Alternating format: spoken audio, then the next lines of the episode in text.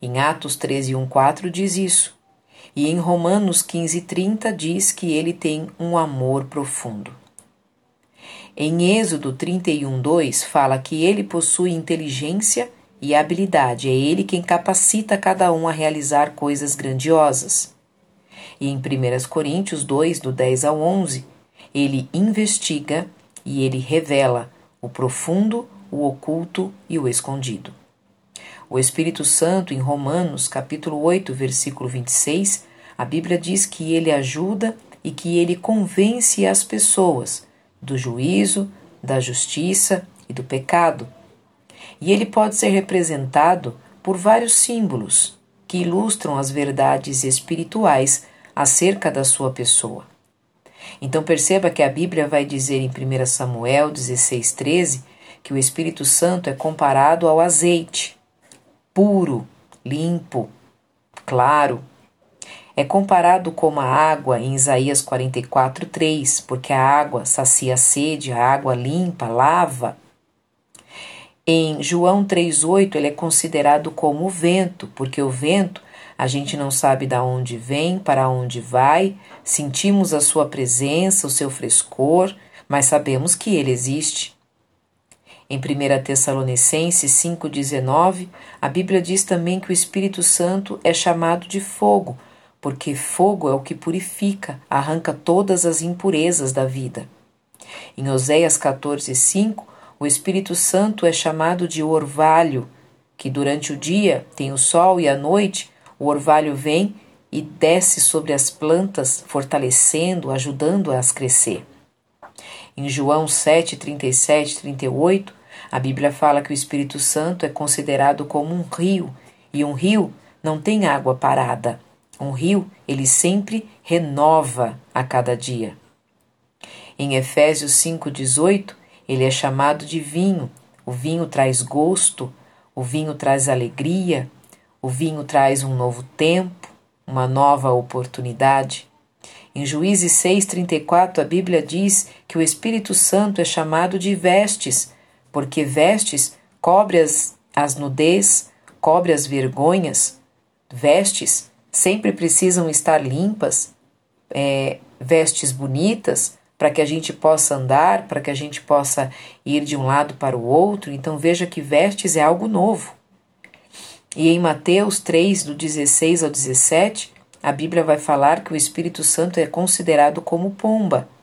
Pomba simples, humilde e que sabe aonde pousar. Mas o Espírito Santo, ele não é uma pomba. Ele não é o vento. Ele não é o fogo. Ele não é a água, nem o orvalho, nem o azeite, nem as vestes, nem o rio, nem o vinho são símbolos dados a ele para dizer o que cada uma dessas coisas ilustram acerca das verdades espirituais. O Espírito Santo, ele é uma pessoa. Ele possui os mesmos atributos divinos que o Pai e o Filho possuem.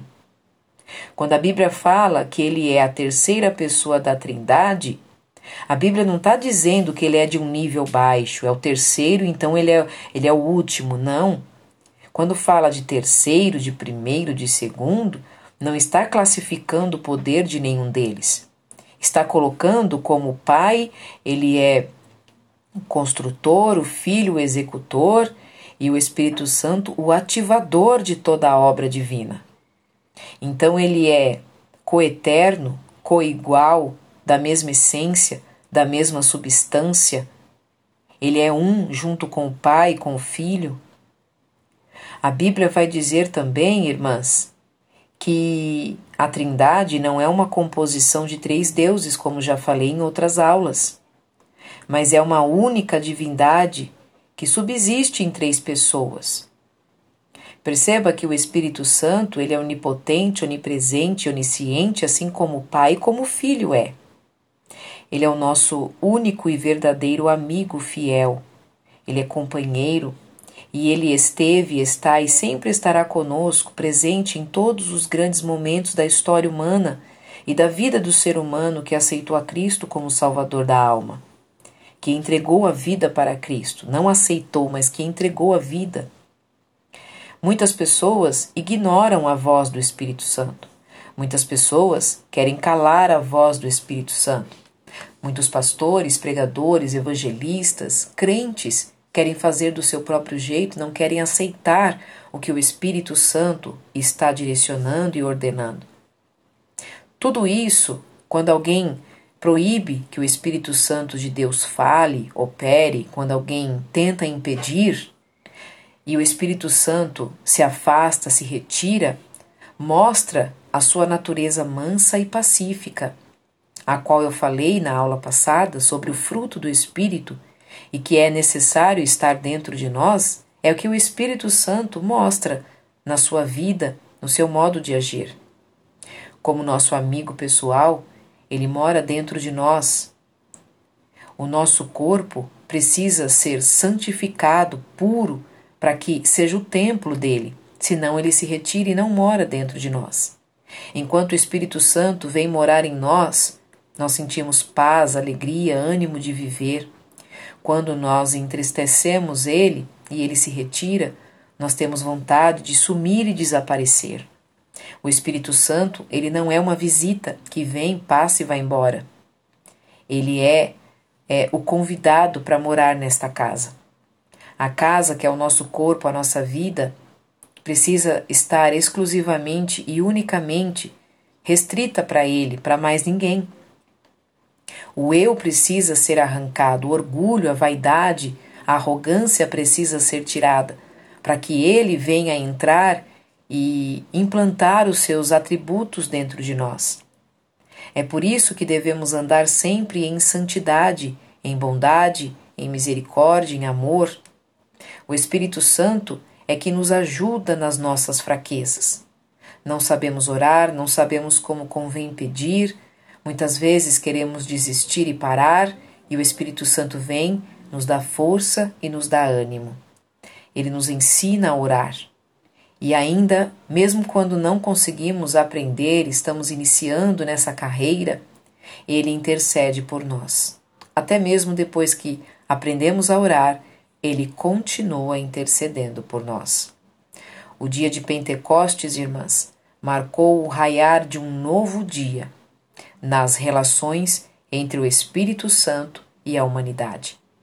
Ele veio para dar um novo rumo, uma nova direção, uma nova perspectiva de vida, uma nova visão.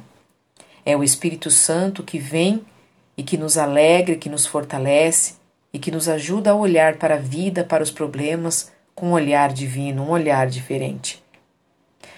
O Espírito Santo vem e mostra que cada dia é uma oportunidade de vida criada pelo próprio Deus. Todo o trabalho que ele faz na igreja é um trabalho eficaz. É um trabalho que é realizado no seu poder. Quando a igreja deixa o Espírito Santo agir, tudo é glorioso. O louvor é maravilhoso, os líderes são bênção, a pregação vem de encontro a cada alma, a cada vida.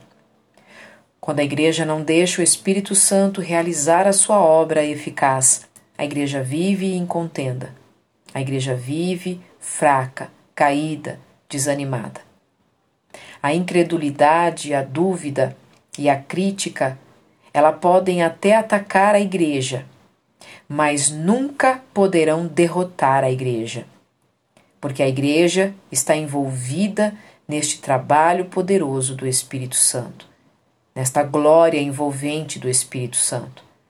A Igreja é o verdadeiro corpo de Cristo, a qual o Espírito Santo tem o prazer de habitar. E ela se torna indestrutível, assim como o trono de Deus é indestrutível por conta desta presença gloriosa de Deus, do Espírito Santo que é Deus. E quando ele mora no crente, ele fortalece de uma forma sobrenatural. Que possamos então, irmãs, deixar o Espírito Santo de Deus agir em nós, agir nas nossas decisões, agir no nosso comportamento, na nossa vida, agir em tudo que formos fazer, que possamos pedir a direção do Espírito Santo, que possamos entender que o Espírito Santo é o nosso amigo fiel, companheiro, que nos guia e nos orienta, que possamos olhar para o céu, para a Bíblia e entender que o Espírito Santo é aquele ativador das obras que Jesus Cristo deixou aqui registrado na terra. E que possamos aceitar a vontade soberana do Espírito Santo agir dentro de nós. Deus continue abençoando a cada uma de vocês e na próxima aula iniciaremos uma nova doutrina bíblica, Bibliologia. Fiquem todas na paz do Senhor Jesus.